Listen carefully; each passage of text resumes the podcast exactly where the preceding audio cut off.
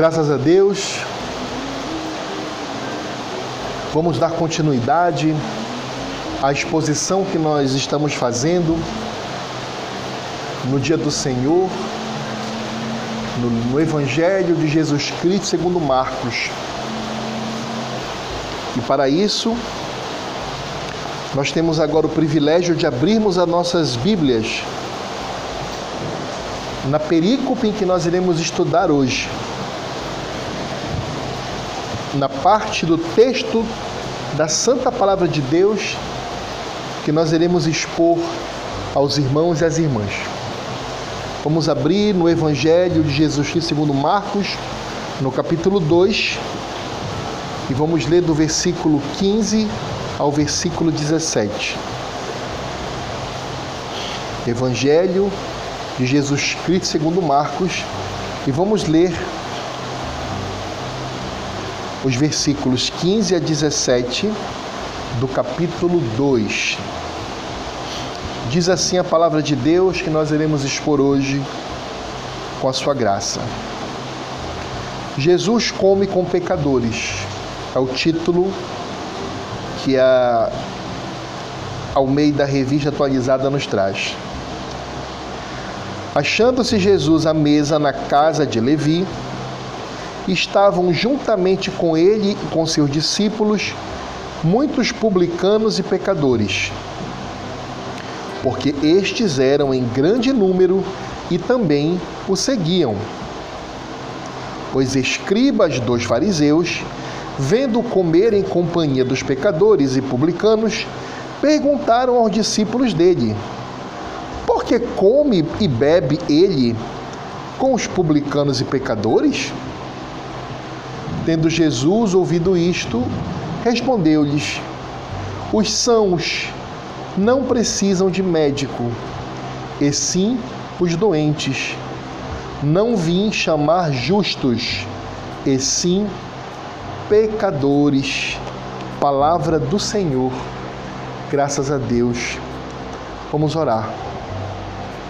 Senhor nosso Deus, obrigado pelo privilégio de podermos abrir a tua palavra neste dia tão maravilhoso, o dia do Senhor que fizeste para nós.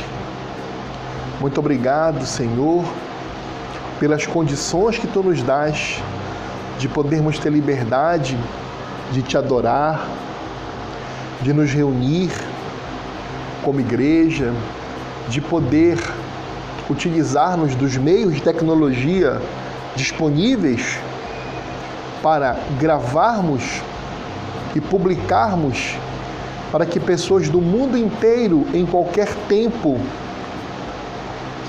possam ter acesso à tua palavra, às tuas leis, às tuas vontades. Muito obrigado. Senhor Deus, eu te peço, eu te clamo, tem misericórdia de mim, capacita-me, me dando, Senhor, os meios, tanto psicológicos, intelectuais, mentais, físicos, enfim, para que eu possa expor de maneira simples, de maneira autoritativa, com temor e com tremor a tua santa palavra.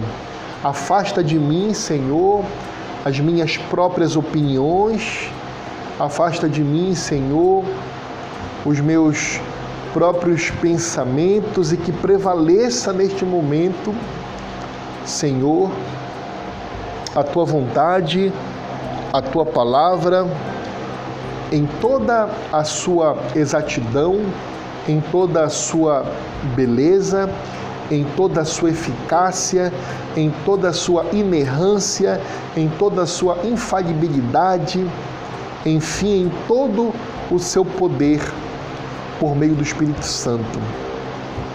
Eu sei que tu te utilizas de mim, das capacidades que tu me destes, de estudo, de tempo, de experiências pessoais.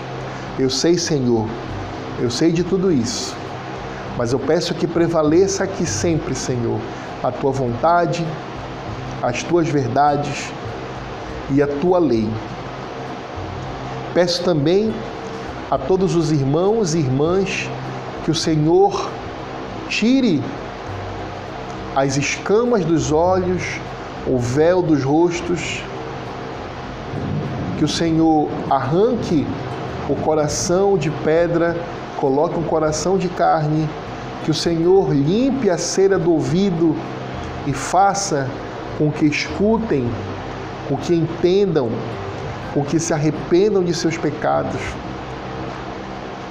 para que possam serem encorajados esses irmãos e essas irmãs a prosseguirem, a crescerem na fé, em santidade pelo Espírito Santo, bem como aquelas pessoas que ainda não se submeteram ao senhorio de Cristo, que ainda estão perdidas em seus delitos e pecados, que ainda estão debaixo de maldição, de inimizade para com Deus.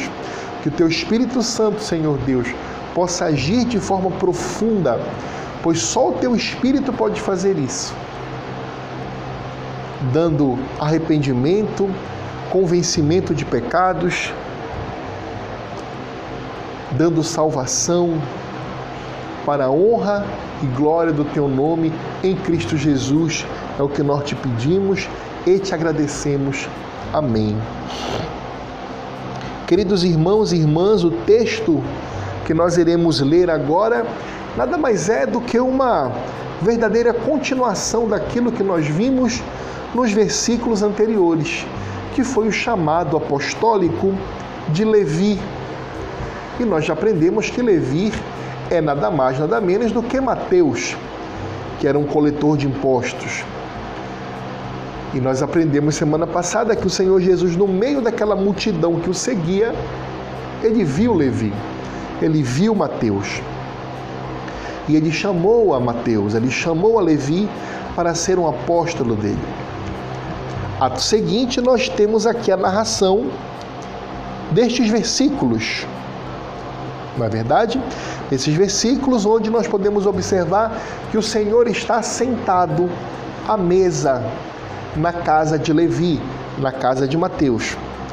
Eu gostaria também de ler os textos paralelos ao que nós temos nessa narrativa aqui de Marcos. E os textos paralelos estão em Mateus, capítulo 9, versículos 10 a 13. Vamos ler Mateus, capítulo 9.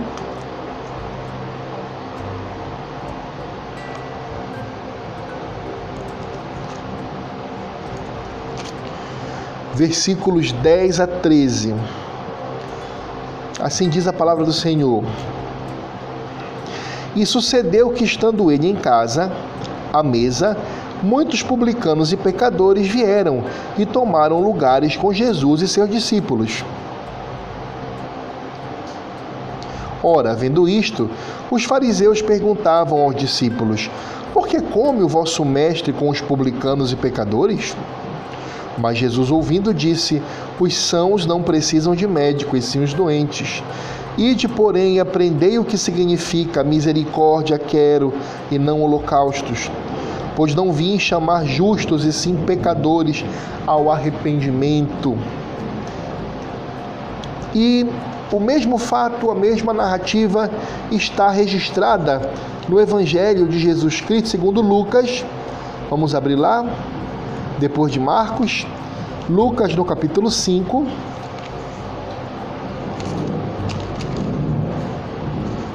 Versículos 29 a 32. Lucas 5, 29 a 32. E assim narra o mesmo fato, Lucas. Então lhe ofereceu Levi um grande banquete em sua casa. E numerosos publicanos e outros estavam com eles à mesa. Os fariseus e seus escribas murmuravam contra os discípulos de Jesus, perguntando: Por que comeis e bebeis com os publicanos e pecadores?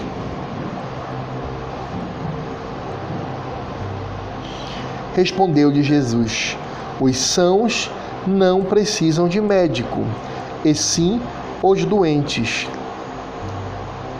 Não vim chamar justos, e sim pecadores ao arrependimento. Palavra do Senhor. Amém. Então, meus amados, minhas amadas, nós estamos aqui ainda estudando esta grande parte do livro de Marcos, é, em que o Senhor Jesus está exercendo seu ministério nos arredores do Mar da Galileia. Então nós temos aqui fatos históricos que envolvem tantos é, e diversos milagres e curas, bem como libertações de possessões demoníacas, maravilhas que o Senhor Jesus fez nesses arredores do Mar da Galileia, como também diversos ensinos que o Senhor Jesus fez nesta fase de seu santo ministério. Então, é, nós aprendemos que o Senhor Jesus chamou Levi, Mateus, e agora o Senhor Jesus está na casa de Levi, na casa de Mateus, tendo sido convidado por Mateus, por Levi, para ser honrado em um grande banquete que Mateus deu para o Senhor Jesus. Né? É, o título dessa exposição que eu gostaria de apresentar aos irmãos é para mim o cerne dessa narrativa.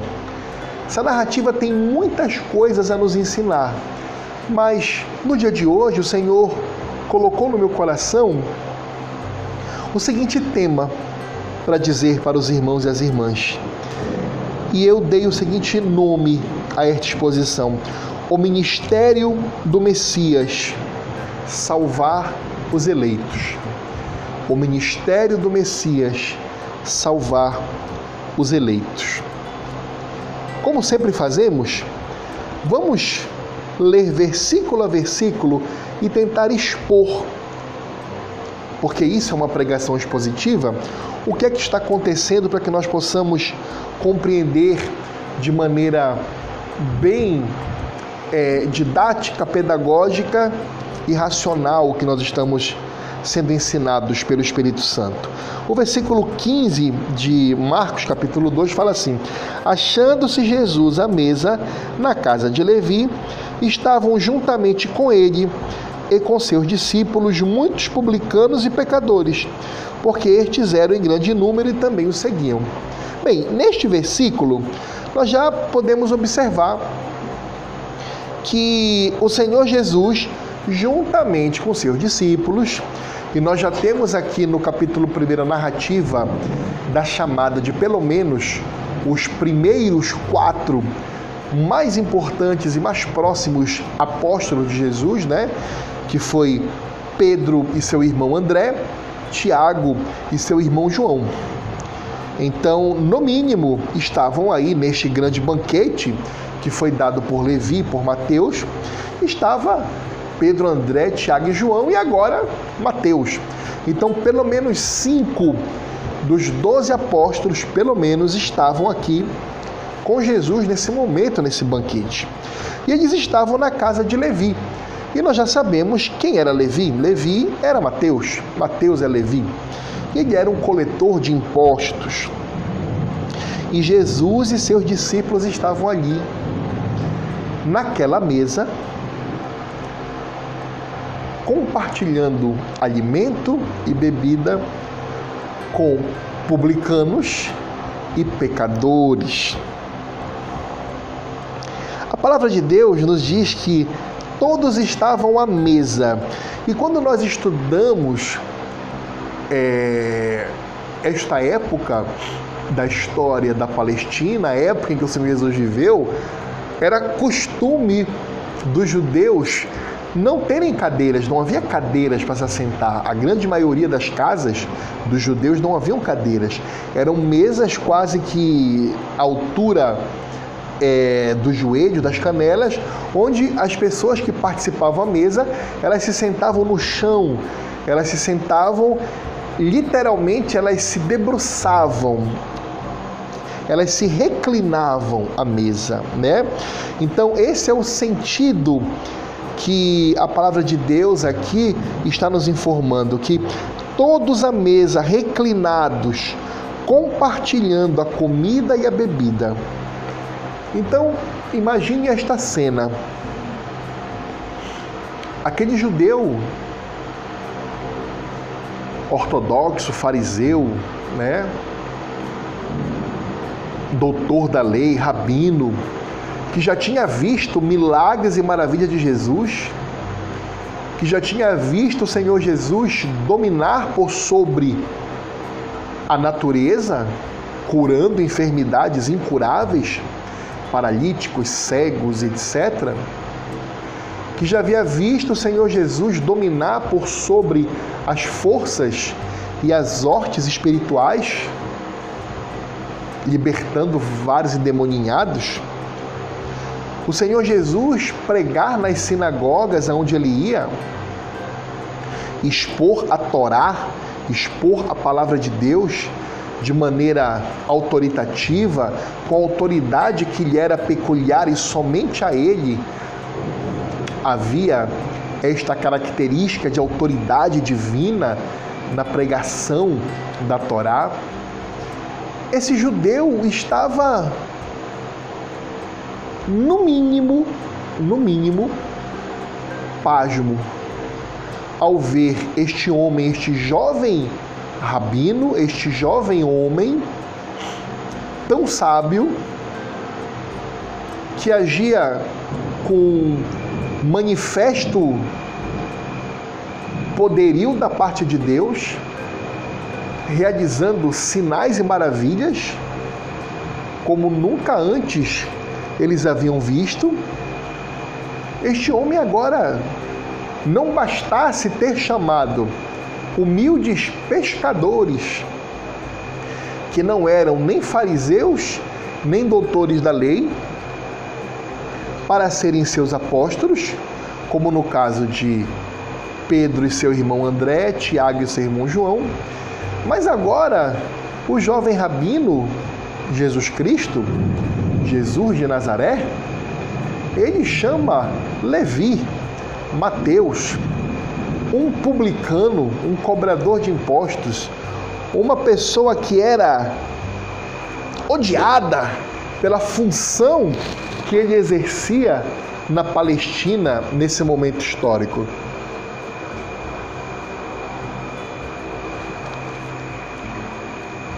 Um publicano era um coletor de impostos para o Império Romano. Então, observe o ódio visceral que o judeu tinha daquele outro judeu que exercia esta profissão. Ou seja, não só este outro judeu estava tirando dinheiro do povo para se enriquecer a si próprio, porque tudo que ficava acima do que Roma exigia era a remuneração do publicano, do coletor de impostos. Então, não só esse outro judeu se enriquecia a si próprio, como também ele entregava a riqueza de Israel para a nação opressora, para os ímpios e pagãos que estavam fazendo o quê? Oprimindo o povo de Israel. Então, esse é o contexto. Eu quero que vocês possam entrar agora na mente daquele fariseu, daquele escriba, daquele doutor da lei, daquele rabino, vendo o Senhor Jesus, o grande rabino, o jovem rabino, que alguns até já suspeitavam ser o Messias, por graça do Espírito Santo, pelos milagres e maravilhas que ele fazia, estava sentado, reclinado à mesa, não só com Mateus e Levi, na casa deste publicano, que era seu apóstolo agora, mas estava cercado por outros publicanos a convite de Mateus e Levi e outros pecadores públicos. Então, o que deve ter se passado na cabeça desses homens religiosos? Publicanos e pecadores estavam à mesa reclinados e compartilhando a comida e a bebida com o Senhor Jesus. Nós já sabemos que os publicanos são os coletores de impostos, bem como os pecadores, para o partido dos fariseus, eram todas aquelas pessoas que não cumpriam todos os detalhes dos ensinos dos fariseus.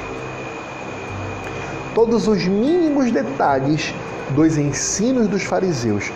Quando um fariseu encontrava uma outra pessoa, até mesmo um judeu, seu compatriota, membro da sua nação, do seu povo eleito, que não cumpria as minúcias daquilo que ele, fariseu, entendia ser a correta interpretação da Torá, da palavra de Deus, ele chamava de pecador. Era um pecador. O fariseu se considerava uma pessoa completamente pura pelos seus atos externos, de ser uma pessoa que cumpria as leis cerimoniais. Ele tinha um zelo muito grande pelo aspecto cerimonial das leis de Deus. E nós sabemos que no decorrer dos evangelhos, o Senhor Jesus vai mostrar a hipocrisia desses fariseus, que têm um apreço muito grande pela parte cerimonial das leis de Deus, mas esquecem o principal, a aplicação moral desta lei, desta mesma lei. Eu gostaria de mostrar para os irmãos agora que dentre essa figura chamada publicanos, haviam duas espécies de publicanos nesta época na Palestina. Haviam os Gabai, G-A-B-B-A-I, os Gabai, e os Morkhes. Eram duas espécies de publicanos que haviam na Palestina nesta época. Os Gabai eram publicanos que recolhiam os impostos referente à terra, propriedade e renda. Então eles se preocupavam em recolher esses impostos do povo de Israel. Então, o povo de Israel pagava esses impostos aos publicanos chamados de Gabai. Os impostos quais eram, irmão Eduardo? Eram os impostos referentes à terra, à propriedade e à renda. E haviam também outras espécies de publicanos, outra espécie de publicanos, que eram chamados de Morkes. M-O-K-H-E-S. Mokhes. Eles também eram publicanos, mandatários dos romanos e que recolhiam todos os demais impostos que Roma determinava que eles recolhessem. Então, todos os impostos que não eram de competência dos Gabai, ou seja, se não fossem impostos sobre a terra, sobre a propriedade, sobre a renda, era de competência dos Mokhes fazerem essa cobrança, essa coletoria. Possivelmente, historicamente, nós é, ficamos com a maioria dos estudiosos que entendem que Levi, que Mateus, era fazia parte deste segundo tipo de publicanos, ele era um dos moques. E dentre os moques haviam aqueles que eram muito ricos e haviam aqueles que eram ricos, mas eram um pouco menores. Os moques muito ricos, eles terceirizavam o serviço deles. Eles contratavam outros moques menores do que eles para fazerem a coletoria dos impostos. E eles eram chefes de pequenas cadeias, redes de cobradores de impostos. E haviam os outros mockers que eram menores, mas também eram muito ricos, mas que trabalhavam sozinho coletando impostos e entregavam direto aos romanos. A maioria dos teólogos estudiosos dizem que Mateus, que Levi, fazia parte desse segundo tipo de publicano. Ele era um mockers que trabalhava sozinho, portanto, ele era uma pessoa bastante rica, mas ele não tinha outros publicanos sob as suas ordens. Mas ele tinha muitos colegas de trabalho. De certo, pensem comigo, amados e amadas. Esses publicanos eram desprestigiados por todos na Palestina. principalmente no meio dos judeus. Então, como nós sabemos que o ser humano, ele é um ser que tem a sua característica que Deus colocou de ser sociável, de ter é, necessidade de se relacionar com as pessoas, eles obviamente construíam laços de amizade no meio de outras pessoas que não os detestassem tanto, que não os desprezassem tanto. E qual seria o melhor tipo de amizade, de coleguismo que esses publicanos poderiam ter? Com outros publicanos, com outros coletores, com outros cobradores de impostos, com outros gabai ou mockers. Então, é nesse contexto que o Senhor Jesus está na casa de um publicano, reclinado à mesa com os seus discípulos, partilhando a comida e a bebida com diversos cobradores de impostos ali e demais pecadores. Então, esse é o contexto, esse, essa é a cena que você deve pintar esse quadro na sua mente. Jesus, ao estar à mesa com publicanos e pecadores, como eu disse agora há pouco, no mínimo ele deixou pasmo esses fariseus. A bem da verdade, eu penso que esses fariseus ficaram foi muito ofendidos com isso. Pelos fatos que nós já apresentamos no início aqui dessa nossa exposição. Eles estavam vendo sinais, maravilhas, pregações, pessoas afirmando que, ora, será que não é o Messias, é o Messias prometido? Então esses fariseus, ao verem o Senhor Jesus naquela situação, na casa de um publicano, reclinado, partilhando comida e bebida com outros publicanos, com outros pecadores, isso não só deixou os fariseus boquiabertos, pasmos, quanto muito ofendidos. E o texto prossegue. Vamos agora para o versículo 16. O versículo 16 diz assim: Os escribas dos fariseus, reparem que não é os escribas e os fariseus, tá? Aqui o texto fala: os escribas dos fariseus, vendo-o comer em companhia dos pecadores e publicanos, perguntavam aos discípulos dele: Por que come e bebe ele com os publicanos e pecadores? Algumas coisas aqui nos saltam aos olhos. A primeira coisa é que nem todo escriba era um fariseu e nem todo fariseu era um escriba. Por quê? Porque Marcos diz: os escribas dos fariseus, ou seja, dentre os fariseus que ali estavam, alguns eram escribas. Então nós podemos aprender nesse texto que nem todo fariseu era um escriba e nem todo escriba era um fariseu. De fato, nós iremos aprender no decorrer da leitura da Santa Bíblia que haviam muitos saduceus que eram escribas também, não só os fariseus.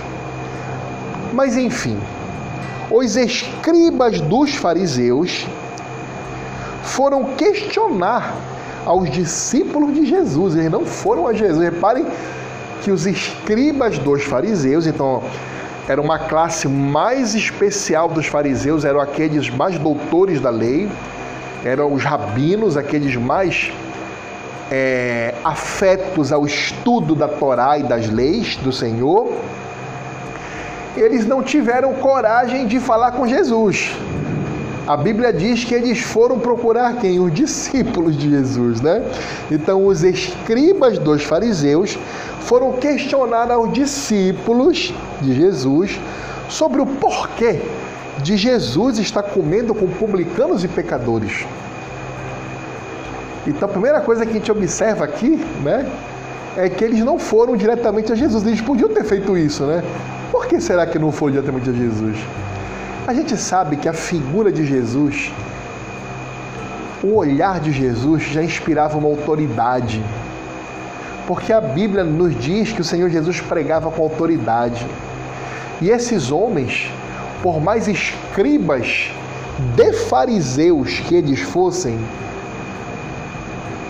eles acharam mais fácil, mais tranquilo, mais favorável ir falar com os discípulos do que falar com o mestre. Vale um pequeno parêntese aqui para eu mostrar para os irmãos e para as irmãs quem eram os fariseus, né? Já que o texto fala os escribas dos fariseus. Os irmãos já entenderam quem eram os escribas, né? Vamos agora ver quem eram os fariseus. Os fariseus, eles eram membros de uma tradição judaica que descendia diretamente dos Hassidim, com H, que eram judeus do século 2 a.C. Esses judeus do século 2 a.C., eles tinham um apreço muito grande na manutenção e na prática da Torá e das leis cerimoniais, bem como no ensino delas. E os fariseus eles eram exatamente é, uma descendência teológica desta, desta, deste partido judaico, dos Hassidim do século II a.C. Esses fariseus, eles tentavam proteger, na época de Jesus Cristo, a religião judaica da influência greco-romana. Então, observem que quando Jesus ele inicia o seu ministério, nós já estávamos diante do mundo romanizado. Mas antes do mundo romanizado, nós tivemos um mundo que foi helenizado, principalmente por meio das campanhas e vitórias militares de Alexandre o Grande, o macedônio, o que espalhou a cultura grega por todo o mundo. Naquele hiato de 400 anos que antecedem a vida de João Batista, a morte de Malaquias até João Batista, nós temos aquele ato onde não havia profetas. É aquela famosa página em branco da nossa Bíblia. Toda a Bíblia, se você abrir a sua Bíblia agora, entre Malaquias e o Novo Testamento, há uma página em branco. Isso não está aqui por uma questão gráfica. Isso está aqui para simbolizar que houve um momento em que Deus não falou. Foram os 400 anos, desde Malaquias até o aparecimento de João Batista. Foram 400 anos que o Senhor Deus não falou, que não houve profetas em Israel. Toda a Bíblia tem essa página em branco que divide Malaquias de Mateus, que houve um hiato onde Deus não levantou profetas para falar com o seu povo. E é nesse ato que Deus levanta quem? Alexandre o Grande e os macedônios para helenizarem o mundo. Por isso é que os evangelhos, mesmo sendo escritos, olhem a força do helenismo. Os evangelhos, o Novo Testamento como um todo, mesmo sendo escritos na Palestina judaica, que tudo bem, falava aramaico, mas religiosamente a língua era o hebraico. A língua do templo era o hebraico, mas o povo falava aramaico. Essa mesma Palestina que estava sob o domínio romano, que falava latim. Então repare, nós já temos aqui no mínimo três línguas importantíssimas nesta época e neste local o aramaico falado pelo povo judeu na Palestina, o hebraico era a língua da religião desse povo e o latim que era a língua dos dominadores, dos romanos. Mas os evangelhos foram escritos em que? Em grego. Uma quarta língua. Tudo isso em virtude do que? Da helenização do mundo. O mundo grego, ele influenciou demais todo mundo conhecido. Né? Então, esses Hassidim, judeus do século II a.C., bem como a sua herança teológica, os seus descendentes teológicos os fariseus, eles lutavam para manter a religião judaica no seu aspecto cerimonial mais pura possível contra as infiltrações da cultura grega por meio dos helenistas e da cultura romana por meio dos opressores, ambos pagãos. Então esses fariseus eles tinham com ele essa, essa, esse anseio de manter a religião judaica pura, livre dessas misturas é, greco-romanas. Perfeito? Os fariseus eles eram muito apegados aos ensinos dos seus rabinos, que interpretavam a lei para eles. Esses rabinos eles passam a surgirem aonde? Nas sinagogas. Irmão Eduardo, quando as sinagogas passam a surgir na história do povo judeu? Exatamente quando? Quando Jerusalém é destruída, quando a Babilônia leva cativo o povo de Deus para é, serem escravos de Nabucodonosor, então, obviamente, aquele povo que foi tirado de Jerusalém e foi levado escravo para a Babilônia, aquele povo não tinha mais o templo, o templo foi destruído. Então, aquela figura do templo, do povo se reunir no templo para adorar a Deus, não havia mais. Então, para que esse povo não perdesse a sua religiosidade, aprove o Senhor Deus fazer com que mestres surgissem ali para ensinar longe do templo os judeus, as pessoas, a palavra de Deus, a Torá, os ensinos, por meio de onde? Das sinagogas. Por meio de onde? Dos ensinos dos rabinos. É nesse momento que os rabinos passam a existir no judaísmo. A igreja, ela é quase que uma continuação dessa tradição. Porque hoje nós não temos a figura do templo, nós sabemos que hoje o templo somos nós. Porque o Senhor Jesus já veio, tabernaculou no nosso meio, ele era a perfeita é, manifestação da plenitude da divindade, e o véu do templo se rasgou, de modo que o templo era o próprio Senhor Jesus Cristo, e quando ele ascende os céus, ele manda o Paráclito, o Consolador, e nós passamos a ser o templo de Deus. Então não há mais necessidade na nova ministração da aliança no cristianismo de um templo, não há mais necessidade. Mas permanece aquela cultura de quê? Das reuniões, das comunidades que haviam sido formadas pelo povo judeu desde o cativeiro da Babilônia, por meio das sinagogas. Então, as nossas igrejas hoje muito lembram as antigas sinagogas e até as atuais sinagogas judaicas, onde não tem a figura do templo, onde nós nos reunimos para cantar salmos, cânticos espirituais, lermos a palavra de Deus, participarmos dos sacramentos. Então, as igrejas, a eclesia, ela, ela vem desta tradição é, da sinagoga judaica, não é verdade? Então, esses fariseus, eles eram muito apegados aos ensinos desses rabinos que interpretavam a lei para eles, né? Então, a figura do rabino naquela época de Jesus Cristo era a figura do doutor da lei, daquele que se debruçava na Torá, nos ensinos da Torá, para explicar a lei para os outros irmãos, para os outros judeus. O problema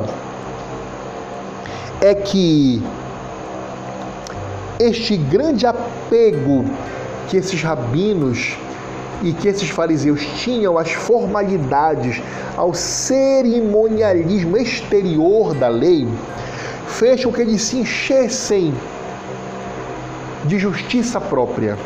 Eles achavam que eles por estudarem mais a Torá, a palavra de Deus, por cumprirem as minúcias, como diz o Senhor Jesus, vocês fariseus que dão o dízimo da mostarda, né? então que, que, que, se preocupam é, em, em lavar as mãos, em tudo, em regras alimentares, eles se enchiam de quê? De justiça própria. E o Senhor Jesus, mais à frente, até em outros livros da palavra de Deus, vai dizer que como era a oração desses fariseus. Era uma oração de si para si mesmo. Obrigado, Senhor, porque eu não sou que nem esse ímpio, porque eu não sou que nem esse publicano. Obrigado, Senhor, porque eu dou dízimo. Obrigado, Senhor, porque eu sou santo. A oração era essa. Cheios de si, era uma oração de si para si mesmo, não passava da cabeça desses fariseus, né? Eles enchiam o povo com ordenanças de homens meramente exteriores, mas sem nenhuma piedade. Sem nenhuma piedade. Nós temos até relatos, amados e amadas, do quão grande era esta religiosidade meramente externa do fariseu, desses rabinos, que havia alguns que diziam que só havia adultério se o homem chegasse a ejacular na hora do sexo com uma outra mulher. Então, se o homem fizesse tudo o que ele quisesse com uma mulher, mas que ele não ejaculasse nela, não havia adultério. Então, reparem o grau de, de loucura e o grau de perversão que esses homens trouxeram e desvirtuaram completamente a palavra de Deus. Tanto que o Senhor Jesus, quando ele fala, eu dei apenas um exemplo para vocês, vocês podem correr atrás de mais exemplos, mas tanto que o Senhor Jesus fala, quando ele vai ensinar para um mestre dentre os fariseus, que é Nicodemos, e quando Nicodemos não entende nada do que Jesus fala, e Jesus assim até em tom, em tom, em tom irônico fala assim, mas tu mestre do teu povo? Ora, se eu te falando das coisas daqui desta terra tu não entendes, quanto mais se eu te falar das coisas dos céus. Tal era o nível da prepotência, da arrogância e do senso de autojustiça e de falsa justiça que esses homens tinham.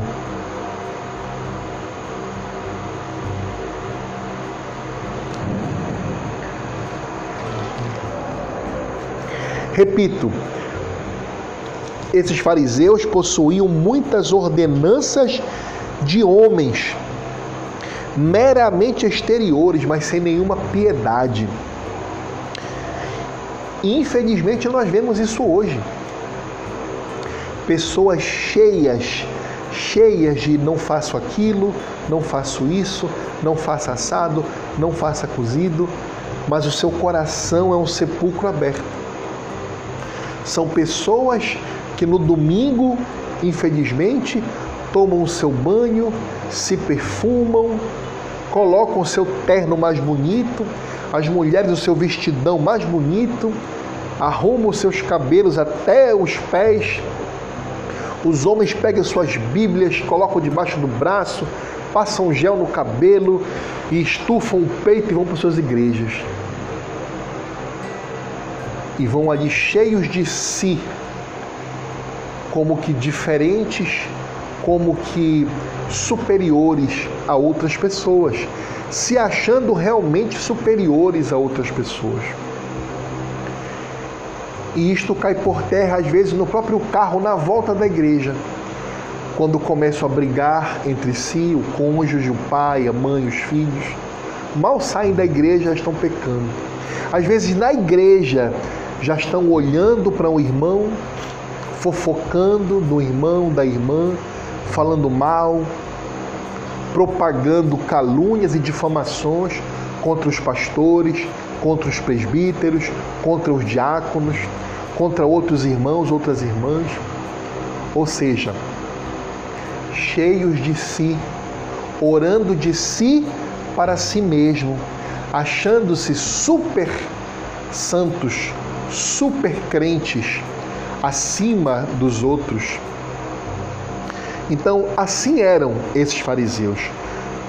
Sabe aquela pessoa que você observa que não tem nada de piedade na vida, mas que no domingo coloca aquela capa de crente?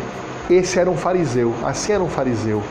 que gostavam de fazer longas e altas orações na frente de todas as pessoas, que gostavam de se de, de sentar é, na frente das sinagogas, que gostavam de ensinar todo mundo. Nada, nada contra você fazer longas orações, é até bom fazer longas orações. Nada contra querer sentar na frente na igreja, mais perto. Nada contra você é, é ensinar o seu irmão, mas faça isso com verdadeira piedade, sabendo que você não é nada, sabendo que você é pecador. Aí estava o problema nesses fariseus. Eles realmente achavam que eles eram perfeitos. Eles olhavam a lei e diziam: Eu cumpro toda a lei do Senhor, eu cumpro todas as leis. Eles chamam de mitzvot. Eu cumpro todas as mitzvot. E olha que esses fariseus eles enunciam mais de 600 e poucos mitzvot. Então eles, eles querem cumprir todas elas, à risca. Eles contam até os passos que dão no dia de sábado. Ordenanças de homens. E dentre esses fariseus, haviam os escribas dos fariseus, que é o que o versículo 16 nos fala. Os escribas dos fariseus se chegaram para os discípulos de Jesus e questionaram: Como assim? Ele está comendo com publicanos e pecadores. Como pode? Quem eram os escribas dos fariseus? Eles eram os próprios doutores da lei. Eles eram os rabinos, os professores dos demais fariseus. Então, todos aqueles que participavam deste desta interpretação exaustivamente exteriorizada da religião judaica, preocupadíssima com ritos e cerimônias meramente pela sua forma, não pelo seu senso moral, pela sua piedade, pela sua vontade de agradar a Deus, mas para que pudessem dizer para si mesmos que eram pessoas santas, puras e sem nenhum defeito. Esses fariseus, dentre essas pessoas, haviam os que se consideravam ainda mais eruditos, que eram os escribas dos fariseus. Então imagina, se um fariseu já era complicado, imagina o que Jesus teve que aturar desses escribas, que se auto-intitulavam mestres da lei. E vocês veem o que Jesus fala desses escribas, né? Doutores da lei, que são sepulcros caídos, que não cumprem a lei e nem deixam que os outros entrem no reino dos céus também. Essa era a figura que Jesus dizia e que, que nos ficou guardada no Evangelho. Quem eram essas pessoas? Né? Esses homens, eles tinham uma estrita devoção à lei cerimonial. A lei cerimonial. Eles não lavavam as mãos no sentido de estarem ali sabendo que eram impuros. Compreendem? Por quê? Porque a lei ela é um aio, ela é uma babá, ela é uma pedagoga ela foi uma pedagoga e ela é até hoje para nos mostrar o quanto nós somos impuros. Então, quando um fariseu, um escriba lavava suas mãos e fazia as suas lavagens e orações, ele não fazia no sentido, olha como eu sou um pecador, perdão, Senhor, eu estou me lavando porque eu sou um homem impuro, eu sou um pecador, tem misericórdia de mim. Porque era para isso que essas cerimônias foram feitas para ensinar o povo que o povo era pecador, miserável. Mas não, eles faziam isso. Eu estou me lavando porque eu sou uma pessoa pura. Me lavei, agora eu estou puro. Eu sou uma pessoa santa. Eu não sou como este pecador, como este publicano. Eu sou puro. Não me sujarei com vocês. Eu estou lavado. Então, percebe a diferença da pessoa que vê a lei como ela deve ser vista, um espelho, para você ver quão pecador você é, e você, como diz Jesus, baixar a cabeça e orar lá no final da sinagoga: Senhor, tem misericórdia porque eu sou um pecador. A lei servia para isso.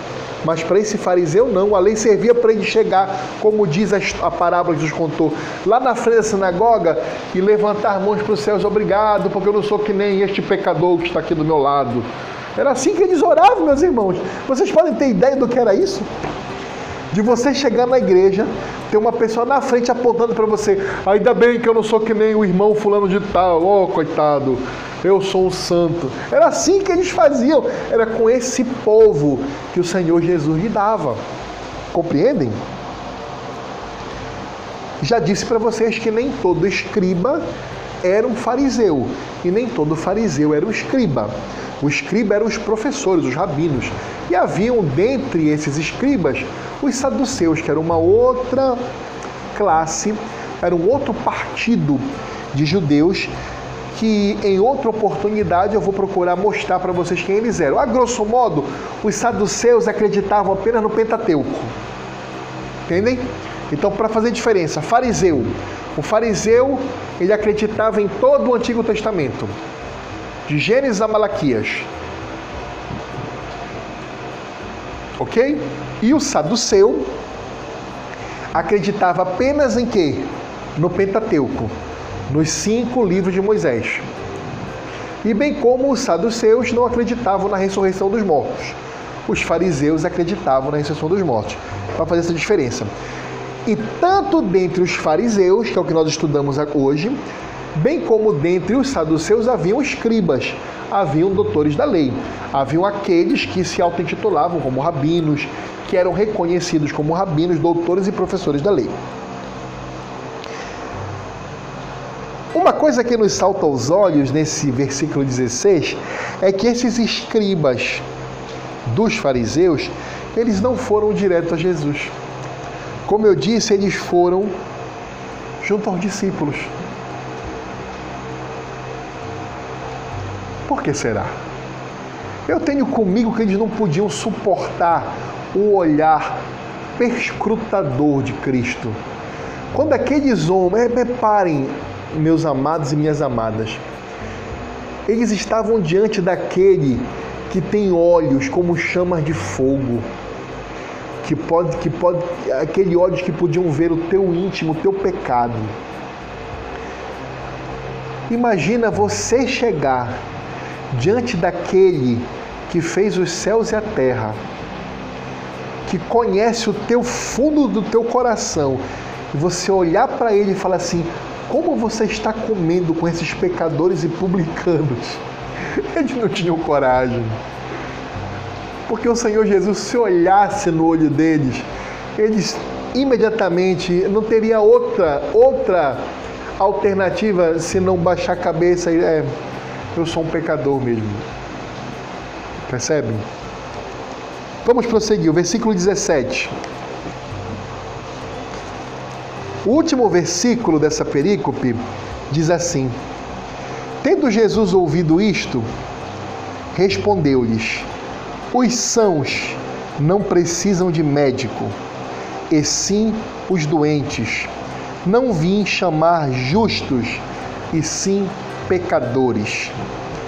Então, observem: o questionamento não foi feito para o Senhor Jesus mas sabe o que eu acho lindo né, né, nesse versículo 17? Que o Senhor Jesus tomou as dores dos discípulos. Ele foi defender os seus discípulos. Mesmo não tendo sido dirigida a ele a pergunta, ele, como nosso rei, ele tomou a frente e foi lá mostrar para esses fariseus quem é o Filho de Deus, quem é o Filho do Homem, quem é o Messias. E Jesus ouviu a indagação desses escribas dos fariseus, feita para os seus discípulos, e ele foi ali, tomou a frente, foi proteger os seus discípulos, cuidou da sua igreja. O Senhor Jesus sempre cuidou da sua igreja. E ele prometeu que quando a sua igreja, quando eu, quando você, quando nós fomos presos, formos presos e levados às autoridades. E quando mentirem contra nós, e quando nos caluniarem, ele falou assim: não temam. O que vocês vão ter que dizer? Não temam, porque o vosso Pai colocará nos vossos lábios o que vocês têm que dizer. Cristo sempre protegeu a sua igreja e sempre protegerá a sua noiva da maneira dele, no tempo dele e como ele quer proteger. Imediatamente, o Senhor revelou a natureza do seu santo ministério. Naquele momento, ele revelou para todos os que estavam ali presentes e aos seus discípulos também.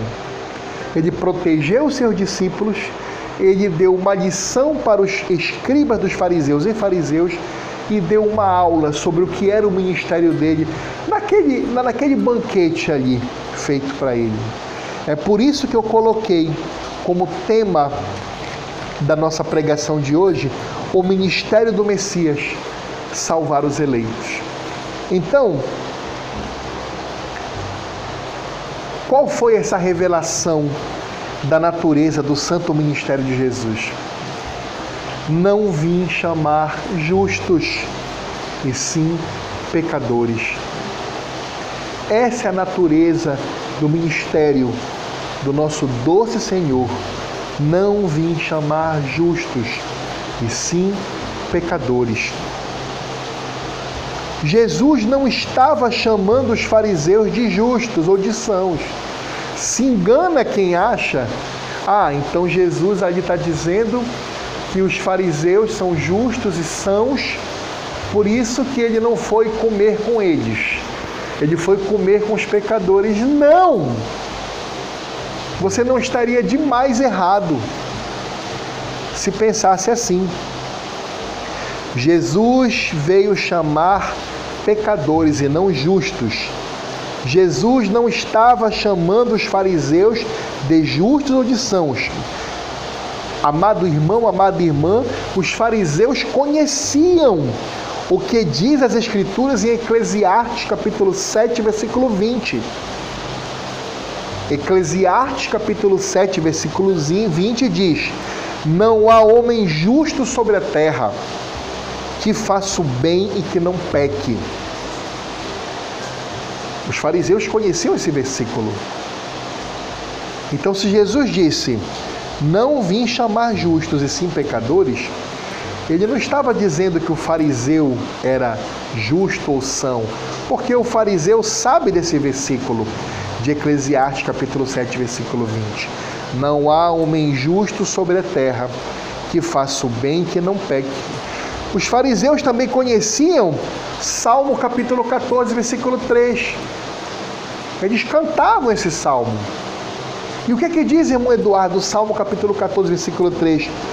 Todos, todos se extraviaram e juntamente se corromperam. Não há quem faça o bem, não há nenhum sequer.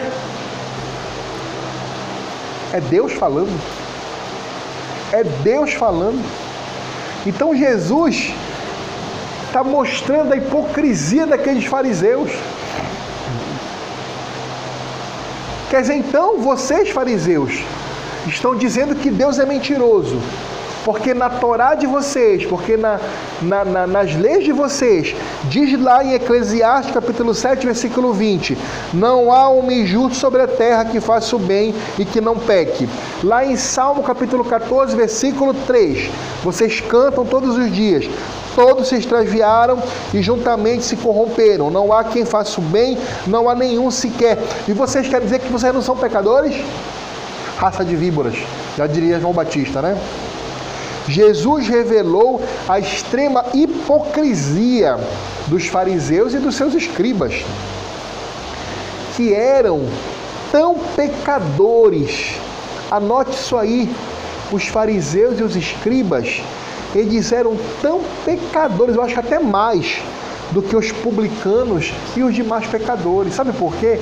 Porque eles liam a Bíblia todo dia, porque eles estudavam as leis do Senhor, como que eles não convertiam o coração deles, como eles não se sujeitavam a Deus, como eles não se deitavam no chão, se cobriam de cinzas, não se vestiam de pano de saco e se humilhavam diante de Deus, como eles se consideravam mais puros e santos do que publicanos.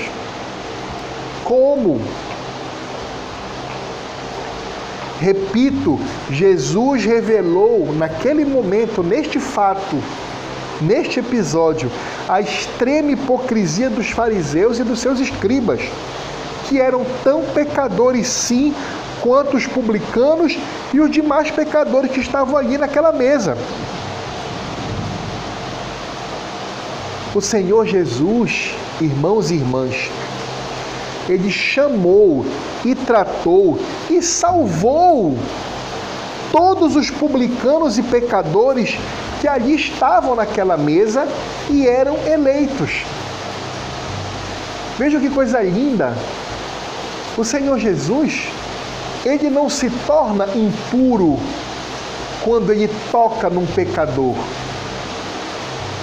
A pureza de Cristo o amor de Cristo purifica este pecador e não o contrário. Mas o triste dessa história é que muitos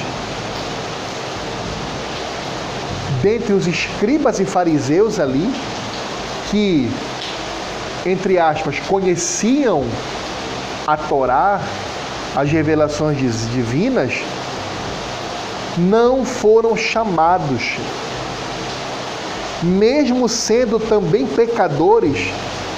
Por quê? Porque eles não eram eleitos. Aqueles escribas e fariseus que estavam aí e que se achavam superiores a todos, que estavam questionando o próprio Jesus Cristo ali, eles não foram chamados, porque não eram eleitos.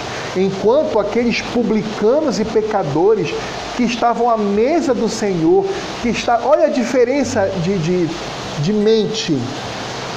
Aqueles publicanos e pecadores, tão sofridos, tão humilhados, tão rejeitados, tão marginalizados como sendo impuros, pecadores, e eram de fato, pelos fariseus, olha a alegria que eles tiveram do Senhor Jesus ter aceito almoçar com eles do Messias ter se reclinado à mesa com eles, partilhado o pão, o alimento com eles, bebido a bebida deles. Sim, meus irmãos, houve salvação ali para muitos publicanos e muitos pecadores, porque eram eleitos, porque Cristo, porque a presença de Cristo a ação do Espírito Santo trouxe arrependimento ao coração desses publicanos e pecadores. Trouxe conversão. Aqueles homens reconheceram que eram pecadores, que eram miseráveis, que precisavam da salvação que só Cristo podia dar. Enquanto aqueles escribas e fariseus, cheios de si, cheios de ordenanças meramente humanas, cerimoniais, muito distantes de uma piedade genuína para com Deus. Não se arrependeram dos seus pecados, mesmo diante do próprio Filho de Deus, não se arrependeram dos seus pecados. E não se arrependeram porque não eram eleitos. Irmãos e irmãs, Jesus veio chamar aos eleitos ou seja, aqueles que o Pai escolheu antes da fundação do mundo. Para o quê? Para fazerem, para fazerem parte de seu povo. Vou repetir para ficar bem claro na sua cabeça. Jesus veio chamar os eleitos, ou seja, aqueles que o Pai escolheu antes da fundação do mundo para fazerem parte do seu povo. Esses, os eleitos, por exclusiva graça de Deus, no tempo de Deus, ao ouvirem o evangelho do Messias, por obra, por obra exclusiva do Espírito Santo, foram levados a reconhecer que são pecadores e miseráveis e que precisam serem salvos por um Salvador, que é o Messias Jesus Cristo. Nesse episódio, nós vemos claramente que Mateus, Levi e muitos de seus colegas publicanos e pecadores eram eleitos. Por quê? Porque ao ouvirem o evangelho do Messias, reconheceram os seus pecados, se arrependeram amargamente seus pecados e aceitaram o senhorio de Cristo sobre suas vidas. Ao contrário daqueles escribas de fariseus que não eram eleitos, portanto, não ouviram a voz do Messias, porque Jesus falou: As minhas ovelhas ouvem a minha voz. Aqueles escribas não eram ovelhas de Cristo. Não houve salvação para eles. Meus irmãos, os fariseus se consideravam justos e puros e aqueles publicanos, coletores de impostos e pecadores sabiam que eram pecadores, sabiam que eram miseráveis, mas eles ouviram a boa nova. Eles ouviram o Messias, o Evangelho. Lembram do Evangelho que Jesus pregava lá no capítulo 1 de Marcos? Nós aprendemos qual era o teor do, da pregação de Cristo. Arrependam-se dos vossos pecados pois é, che... é chegado o reino de Deus. Creio no Evangelho.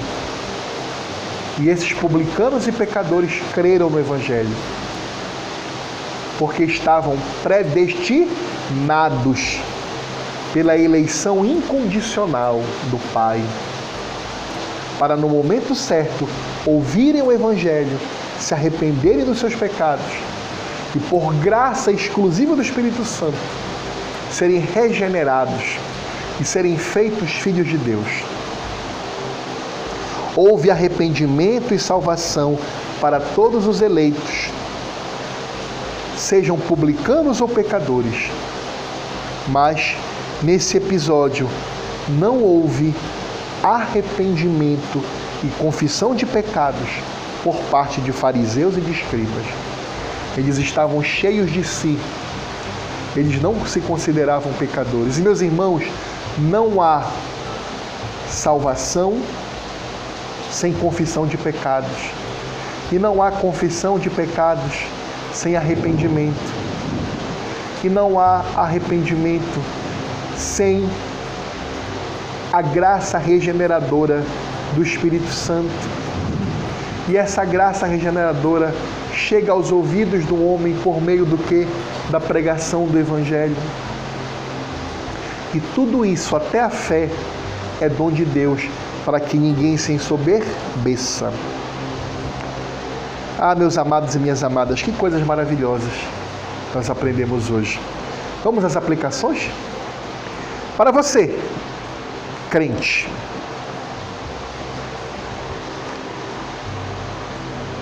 daquilo que você leu hoje, daquilo que você aprendeu, lembre-se sempre: você foi chamado e você foi amado por Deus, mesmo quando você era ainda um pecador, uma pecadora. Nunca se esqueça disso. Como é que diz lá a palavra de Deus? O amor de Deus se revela a nós pois nos amou mesmo quando nós éramos pecadores. Você foi salvo para viver em santidade e não o contrário. Se você acha que você foi salvo porque você vivia em santidade, que você era um santo e por isso foi salvo, eu tenho a lhe dizer que você nunca foi um crente genuíno se arrependa dos seus pecados. E isso, infelizmente, às vezes acontece na vida de muito filho de crente. Muito filho de crente se acha salvo porque é filho de crente, ou se acha salvo porque é santo, porque nunca esteve no mundo, porque foi criado na igreja. Não. Todo crente, todo, ele era um pecador morto em seus delitos e pecados. E ele foi amado por Deus, escolhido por Deus, mesmo sendo pecador. E ele foi salvo por Deus, para aí sim, depois da sua salvação, viver uma vida de santidade. Percebe a diferença? Você foi salvo, você, minha irmã, foi salva para viver em santidade e não o contrário. Você não viveu em santidade para ser uma salva, porque as suas obras não lhe salvam. Portanto, você, homem e mulher crente, esforce-se para ter uma vida piedosa, sim. O professor Leandro Lima, reverendo Leandro Lima, nos ensina que a salvação é um ato de Deus. Não é um processo, ah, eu estou sendo salvo. Não. A salvação é um ato de Deus. Você está salvo, você é salvo. A santificação é que é um processo. Então esforce-se para ter uma vida piedosa. Seja sal da terra e luz do mundo. Você, crente, seja sal da terra e luz do mundo. Seja diferente. Seja testemunha de Cristo na sua casa, no seu trabalho, no seu curso, na sua faculdade, com os seus colegas. Seja crente. Agora, para você, ímpio e ímpia, que ainda não